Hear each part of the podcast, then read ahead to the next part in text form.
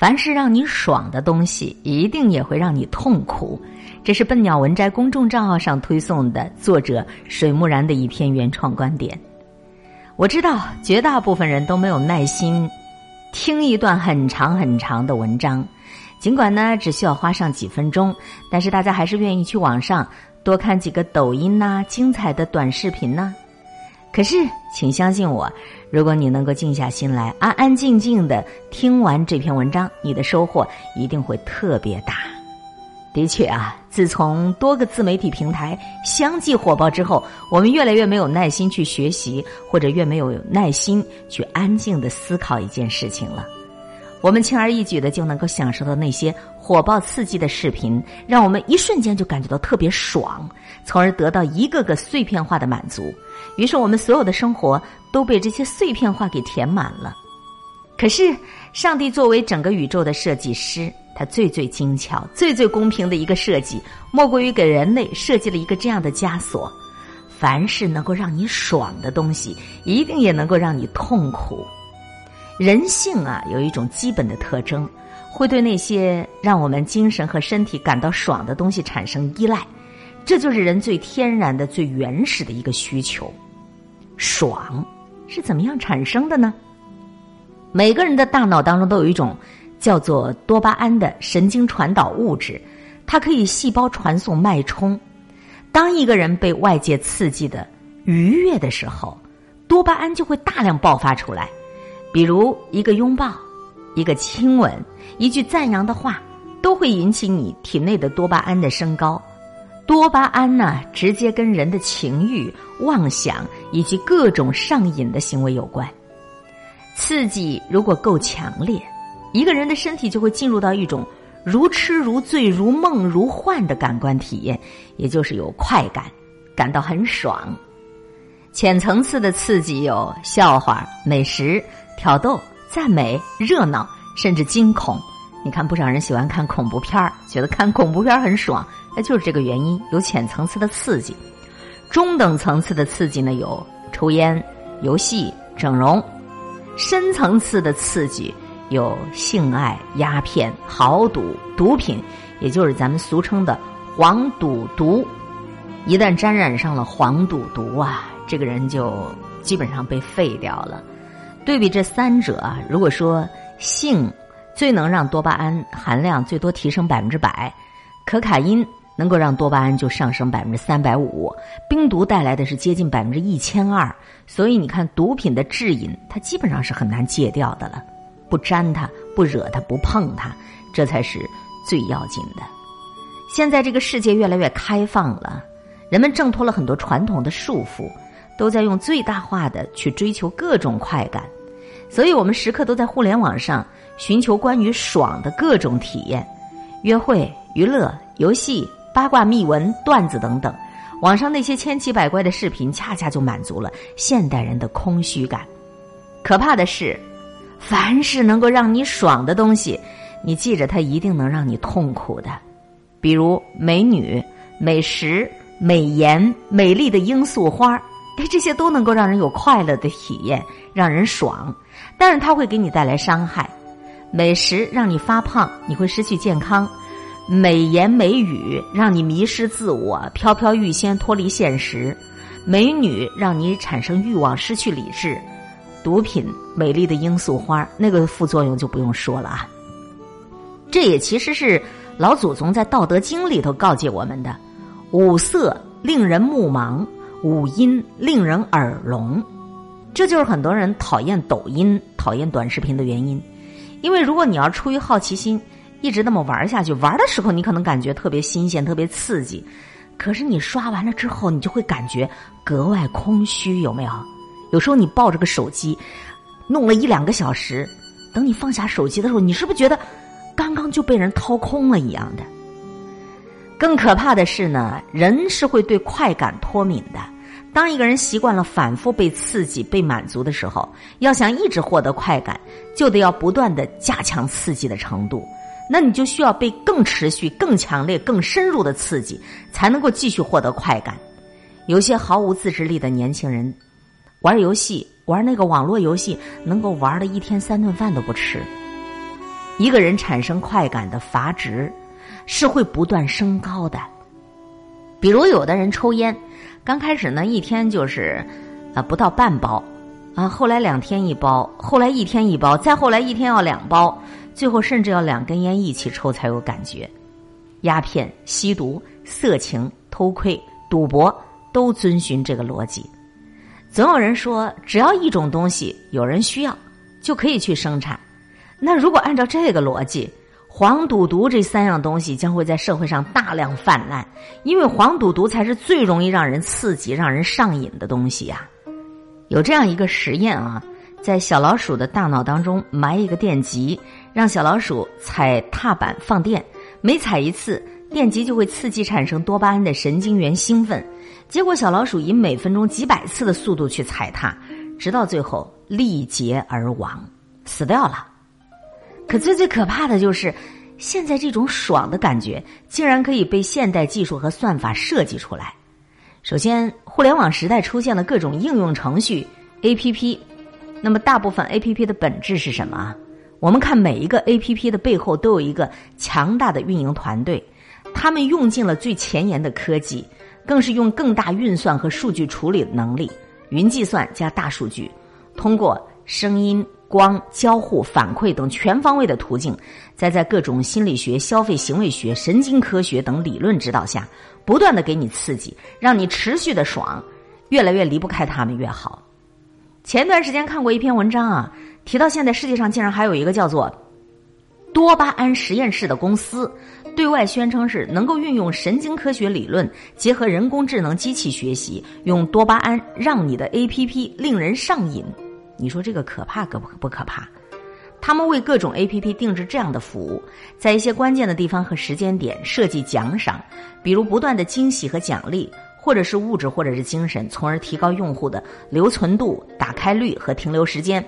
这也就意味着增加 A P P 的打开率，提高打开时间，这就会让 A P P 更值钱，赚更大的钱。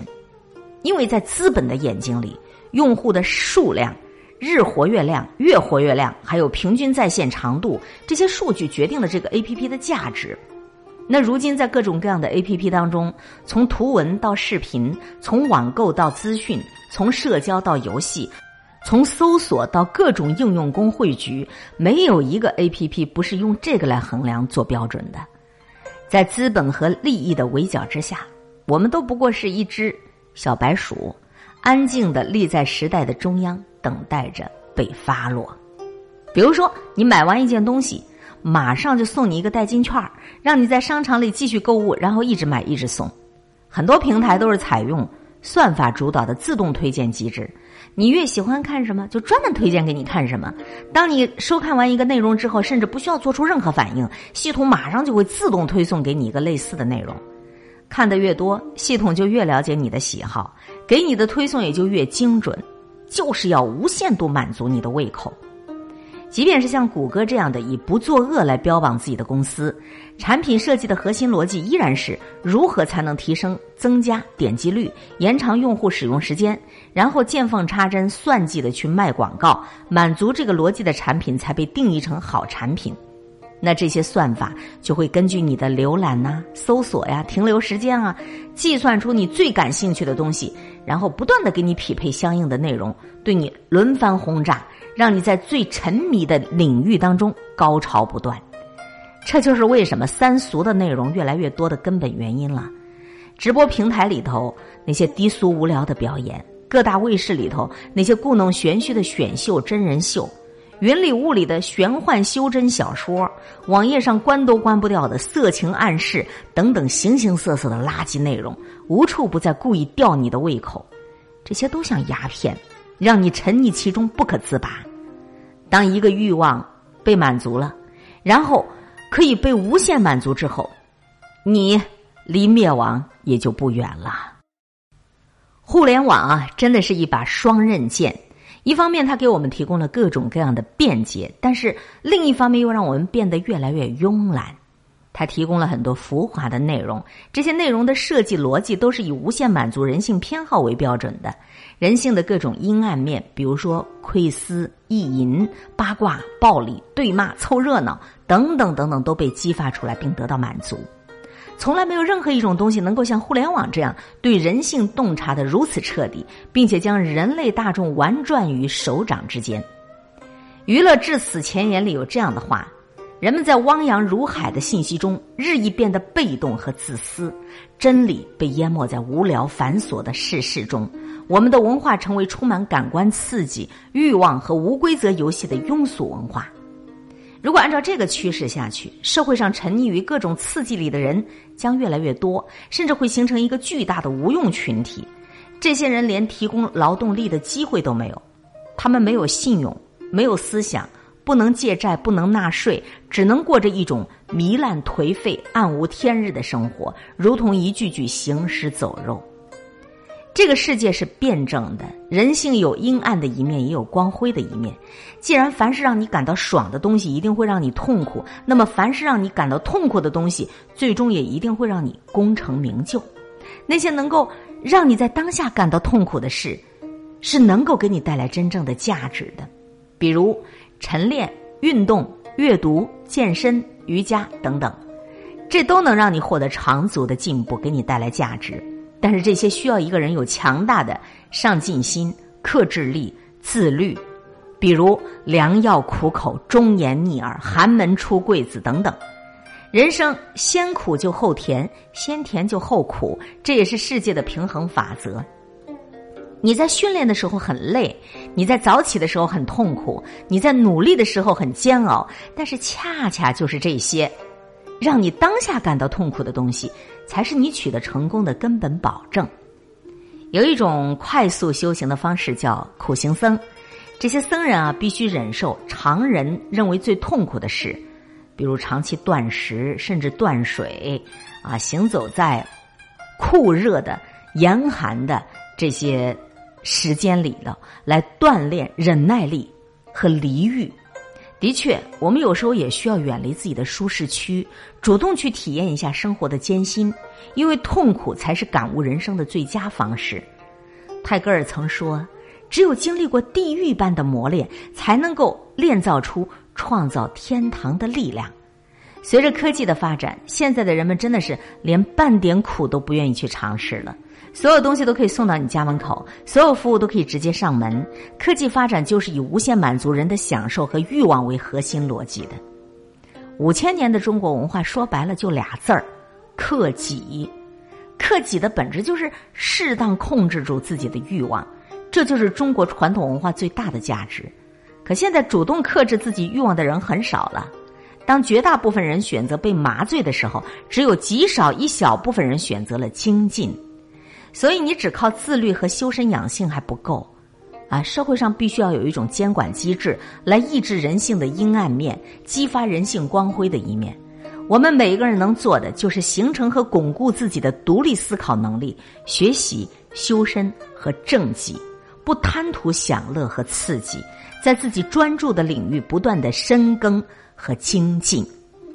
这一篇文章的观点啊，是作者的观点，不是海林的观点。说句实在话，我还不是特别的认同，起码不是全部的认同。但是我觉得他说的很有道理。作者水木然这一篇文章是刊登在报刊文摘公众账号上的一篇推送，文章的标题叫做“凡是让你爽的东西，一定也会让你痛苦”，不尽然啊，因为人上一百，形形色色。横看成岭，侧成峰，远近高低各不同。每个人站的角度位置不一样，看到的这个颜色风景也是不一样的。我觉得这一篇文章应该改个名儿，改个什么名儿呢？叫做要小心那些让你爽的东西哦，要小心那些让你爽的事情哦。人生一世，草木一秋。若是我们活在这人世间，一直都这么痛苦着，也是没有意义的。啊，我们还是要去追寻一些让我们感觉很爽的事情和东西，但是这些事情和东西不是让我们短暂的爽。哎，你比如说刷抖音，那就是短暂的爽；你还比如说那吃美食，那也是短暂的爽。爽完了之后，你就开始后悔要减肥。这些个让我们带来短暂愉悦的刺激享受的，我们要小心谨慎它。还有一些能让我们爽的，是让我们能够持久的快乐的，比如说学习呀，啊，比如说你正在给自己加油充电啊，这些个东西会让我们一直爽下去。况且，如果健身已经成为你的习惯，你一天不跑，你都会觉得不爽了。